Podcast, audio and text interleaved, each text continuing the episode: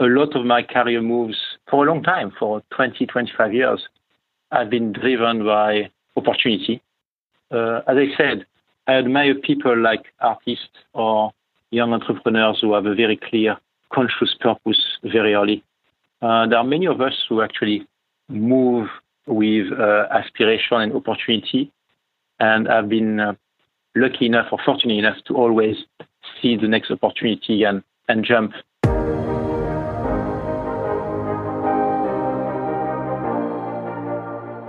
You are a driven international professional or manager, have achieved quite a bit already, but are asking yourself from time to time, what do I really want? How do I want to work and live? Then this is your podcast. I am Gina Friedrich, career and life coach for people who want to actively shape their future. Every second Thursday, I release interviews for you with inspiring, successful, as well as renowned international personalities from the world of business, NGO, and sports. They all will share with you what these questions mean to them, how they handled obstacles in their lives, and shaped their journey to where they are today. You are curious and don't want to miss anything? Sign up for this podcast right here. And now, let yourself be inspired on your very personal journey towards the future that you wish for. Hey, I hope you're all well, and I'm super happy to have you here sharing your time with me today in this 23rd episode of my podcast, Make It Your Path. On the show today is Patrick Chomet. He is the Executive Vice President for Product and Innovation at Samsung, who lives in London and works in Seoul in South Korea. Besides his proven track record and many senior global management positions, he's a studied engineer and holds a master's degree in business administration and management. Patrick talks us through the three dimensions his career choices were driven by for a long time, like exciting new technology, large scale, and a diverse international environment, and how these have changed over time. He shares with us how, being a senior executive, he asked himself, Is that it or is there something more that I can do? And what has helped him then to find an answer. We also learn how he handles moments of doubt, which regularly accompany him, and how his definition of success changed throughout his career how Patrick makes decisions, how he understands his role of being a people manager, what in his life contributes to the feeling of satisfaction and meaningfulness, what he means by organizational empathy, and many more inspiring insights from his path you will hear in this episode. So let's start. Patrick, it has been a while, and I'm very excited speaking to you today after quite some change has happened along both our ways. So, welcome. It's a pleasure having you here today. Pleasure to be with you, Gina, and uh, I'm always to uh, to speak to a new entrepreneur. yeah, exciting times. Did you have a good day so far? Was there something that made you smile today? Uh, yes, indeed. So I spent the last two weeks in Korea. The weather was fantastic, and came back to London, and it's equally fantastic. So that's that's nice. So it's like coming back home. A little, a little bit. bit. One of my homes. Patrick, talking about you. If I would ask your closest friend to describe the person, Patrick Chomet, what would he or she say? I hope they would say someone nice and, and gentle and also uh, genuine. It's very hard. It's a difficult question. I know. Is there anything else that you would like to add um, that people should know about you? Maybe you should tease tease this out of me. okay, then let's let's start the journey together and let's see what we find out. When you have been hearing about the leading questions of this podcast series, like what is my path? What do I really want? What was your first thought? Well, it's made me think. So I, uh, it's usually questions that the one um, may not ask directly uh, to oneself, but uh, I thought about it. So I kind of uh, practice those questions on me. The, the answers are not uh, straightforward. Actually, funny enough, different answers come at different times, but hmm. these are very, very nice questions. Was there a time, or maybe yeah, a special time in life that you want to share with us when you've been asking yourself one of these questions? I would say uh, recently. Um, maybe I took uh, as a manager. Uh, compared to others, I can see young entrepreneurs who know their path very early, and I'm, I'm truly admirative of young entrepreneurs, maybe compared to those young entrepreneurs and other leaders, it took me quite some time to basically drive myself. I would say the own path, or or have a feeling that I was driving myself. Maybe I did, but I wasn't aware of it. So it has been quite uh, recent since those questions became more more clear in my mind. Maybe mm-hmm. last two years, last four or five years only. And yeah, how in the end did you answer them? What was helping you? Was there a key moment or an experience? Mm, probably linked to uh, a state in, in life. Um, my uh, uh, I have a family, which is important to me, and state in life where uh, we we reach kind of a, a bit more security with the family. So the children are uh, they're at university and they they're okay, and we generally are okay. And maybe I'm a person who, who have been uh, in retrospect very risk adverse and, and very aware of security. And it comes a time when we say the important things are okay and uh, one can let go and, and think about uh, what you really want from a professional point of view. Mm-hmm. Probably quite challenging, right? After everything you went through. And then, I mean, as you said, it's like a question or questions that come up again and again. And I think it's important that we ask ourselves these questions from time to time. Um, but looking at where you are today, how did it all start? How did you get around this field of expertise you are in now? Oh, um, that uh, that is easy after the fact. So the, the funny enough, the, que- the questions are hard to come, but the answers are usually quite simple. Um, uh, I found out that I've always worked in that field. Uh, if, if I remember, my first job was building the first mobile networks in France and Germany when mobile was a new thing to do. So that was in 88. So, and, and then I thought for a long time what drove me there because I applied for about 20 jobs and I chose this one. And, and the dimensions that were there are still the one that get me excited today. And they were like three things. One was exciting new technology, something new to build, um, very large scale. So this was not a small project; it was a big thing, like pan-European hmm. telecommunications. Uh, so scale is important to me. And the third thing was very diverse and international. So from the start, working with people in Finland and Italy and Spain and UK and the US. So these three dimensions, uh, technology intensive and very challenging, exciting, new uh, building, and uh, the diversity and uh, meeting a lot of people from different cultures and horizons Hmm. And um, these these ingredients have been uh, always important to me, and and I became more self-aware of this uh, lately.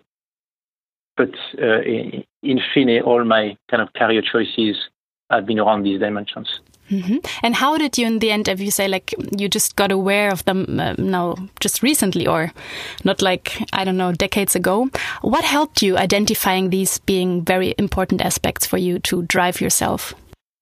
Maybe it's a kind of a when one becomes more senior, uh, maybe the choices are more conscious. So a lot of my career moves for a long time, for 20, 25 years, have been driven by opportunity uh, as I said, I admire people like artists or young entrepreneurs who have a very clear, conscious purpose very early. Uh, there are many of us who actually move with uh, aspiration and opportunity and have been uh, lucky enough or fortunate enough to always see the next opportunity and, and jump, not as consciously as these entrepreneurs or artists. Um, the last uh, part of my career life um, before Samsung was in Vodafone, so I spent a long time in Vodafone.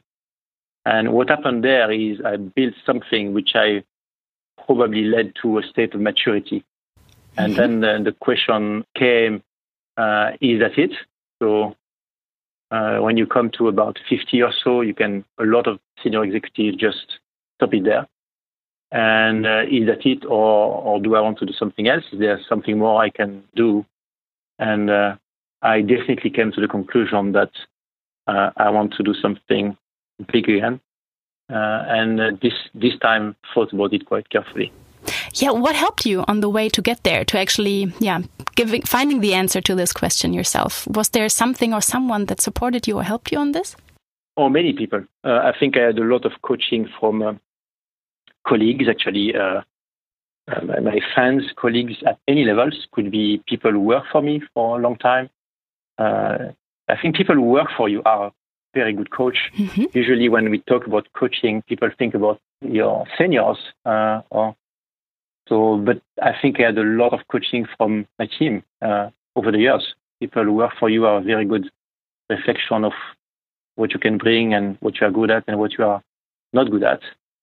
Uh, so because I worked with that team for 12 years, I had a lot of coaching from them. Uh, some of them you know well. uh, also from my uh, uh, partners in the in the leadership team, obviously, uh, including Vittorio, the, the, the, CEO. So a lot of coaching from many people over the years, and and what I was getting from them was, you can do more. Wow, yeah, that's and, uh, that's a nice thing to hear, right? But still, could also be a bit scary knowing that you were a director already at that time. Um, to me, at least. Sorry, that's how how I feel scary. now hearing this. scary not, uh, scary not, but um, exciting. So I, I, always at that time I found that uh, it was an exciting thought to to think about a, a new phase and also reflecting on what uh, had driven my choices. So, and again, consciously pick something big, uh, something which is uh, intellectually and technology-wise challenging. But the, the most important dimension of the three, which I mentioned at the beginning, changed a bit. The most important dimension be, became the third one, which was mm-hmm. the human or the people dimension, and which has to do about culture and diversity and culture change. And when I, I, I found, I looked at all my years in intensive technology and engineering worlds, what I was really, really good at and, and what drove me to where I was was actually, uh, okay, I'm a decent engineer, but they are very bright engineers. What probably made me special was this ability to connect uh, stuff, meaning building systems, complex systems, that by connecting things and technologies but when you talk about connecting technologies, what you really connect are people hmm. beyond technologies. So that's what I found I was good at. And I found that I could make that bigger if more conscious. Wow. And then you had a and, plan. And then come and then comes opportunity again. Comes opportunity. Uh, uh, my colleague and, and friend uh, in uh, in this company I, am working on today, they invited me, as they do. They, would you come and help help us. And um, I thought about it a few months and talked to my wife and I say, let's go. Was it a difficult decision for you? No, no. Uh, the, the, difficult decision uh, was not, I was already on the path to do something. Uh, anyway, the difficult decision was the kind of the, the personal one, how, how it would work. Yeah, leaving home. That's actually what I had in mind, exactly. right? Leaving your family for so much time during family, the week. Family in London and uh, and working in uh, in Korea. So mm. that hmm. that was the difficult one. Uh, that decision was a two people decision actually.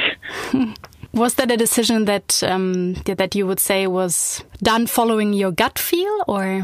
Mm, no, we thought about it, uh, and also we, we as everything in life, in life there are more important things. Uh, nothing is uh, forever. So we, we decided to try it. Uh, I, I, I, genuinely didn't know how it would work, nor, nor did she. So we decided to, to try it.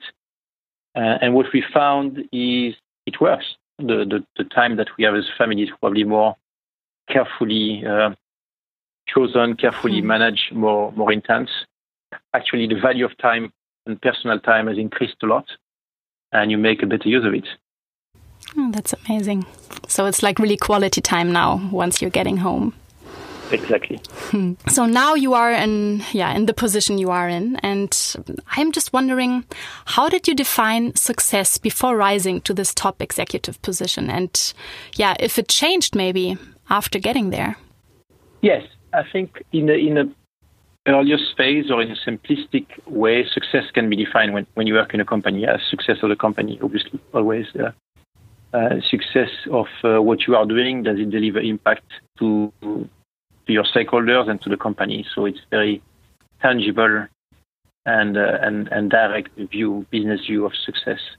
Um, over time, especially in big companies, uh, one find out that success may be a bit more complex to define, and it's uh, on the long run, it will be the success of people around you, which drive the success of the company necessarily. Hmm. So I would say this notion of success has evolved from uh, the tangible deliverable uh, of the business, which one can impact, to that, which never goes away, uh, plus the feeling that people around you benefit your presence and uh, the team and yourself will become better people, better professionals with your influence. Hmm. What a nice way to put it. Did you ever have a period in your life when you had feelings of doubt or insecurity in all these big decisions you had to take? Oh, yes. Always, always. I, Tell I us may, about it. I, I, may, I may be in the kind of the group of nearly paranoid, so always, always thinking about what's wrong and what are the many wrong things and what um, what didn't I do properly or should I have done differently? So mm-hmm. constantly.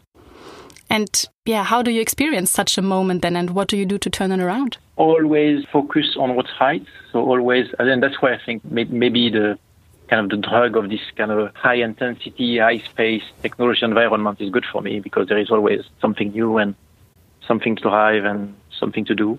Always um, anticipating, planning, connecting. So I think a relentless uh, pursuit of, of the objectives is uh, almost a cure uh, mm-hmm. for this uh, insecurity or insatisfaction. But it doesn't go away. It doesn't go away. Mm-hmm. Uh, you basically become better at dealing with it. So you're more aware of these feelings popping up, and exactly. then okay. Do you have any example that you can share? I just think it's so valuable for everyone who's listening.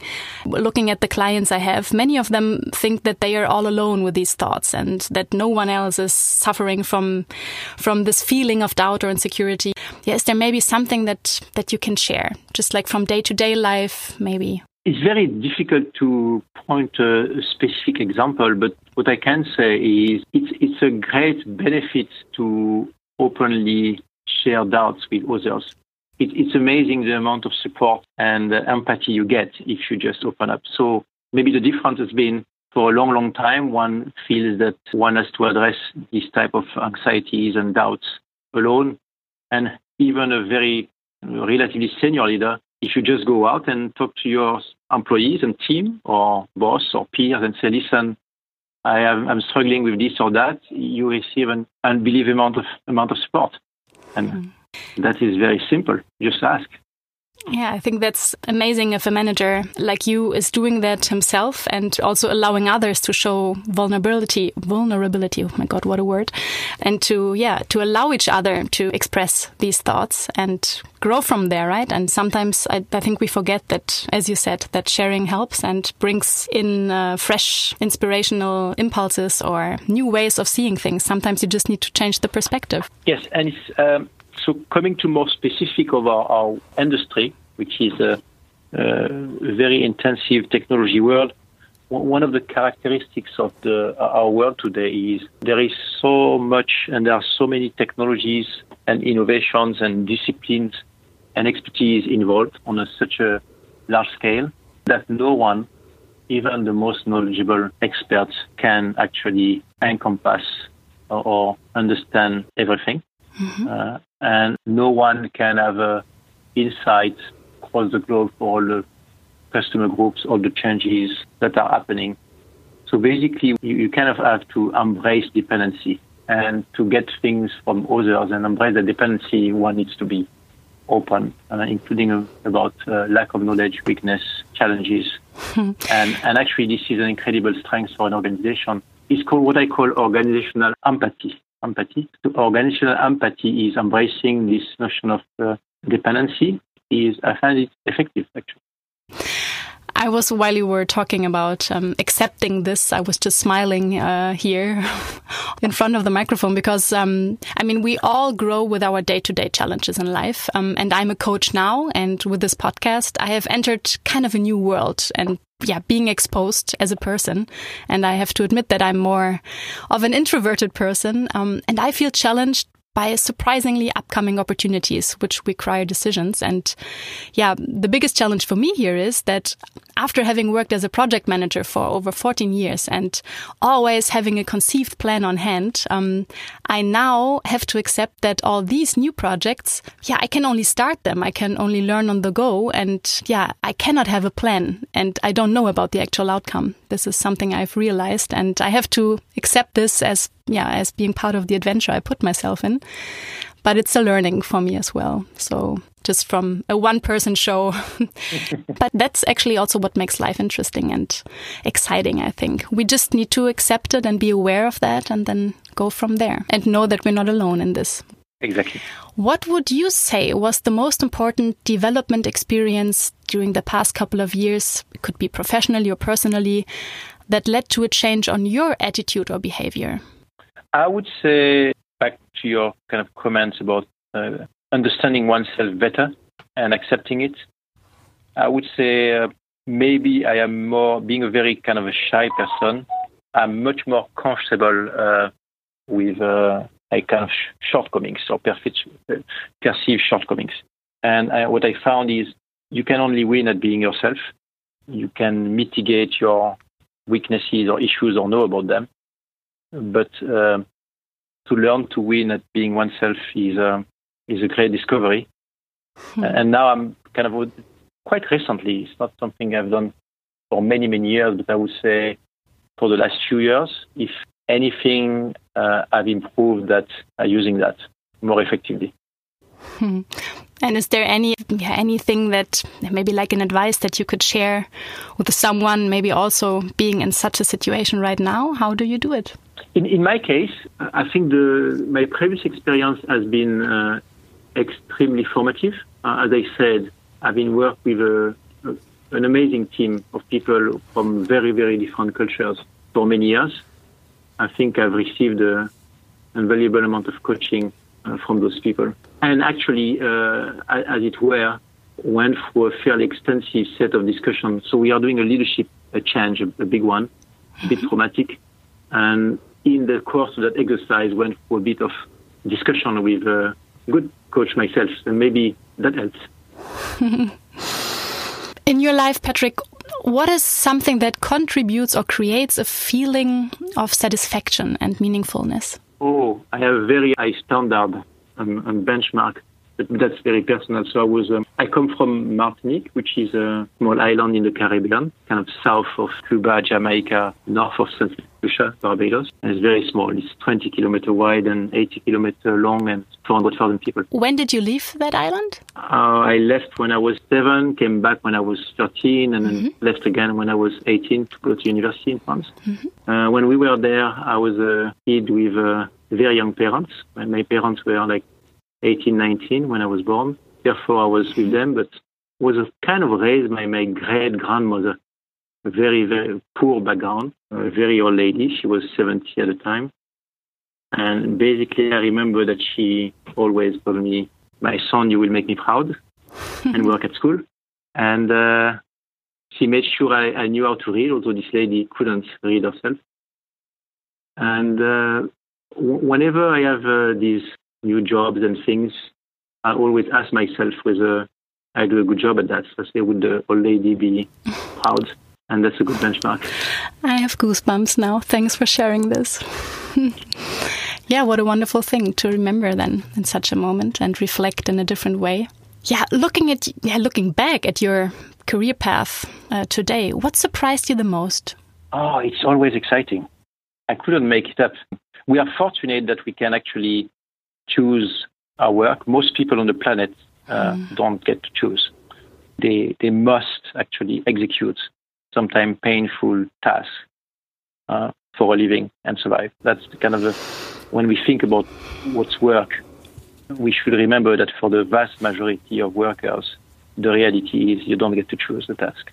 And for all of us fortunate who are living in this environment where we can choose, so one of the reflections is at least you should have a standard that uh, you don't make that.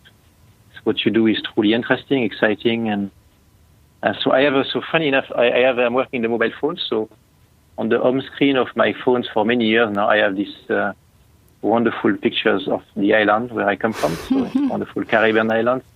And I have this, I will send it to you.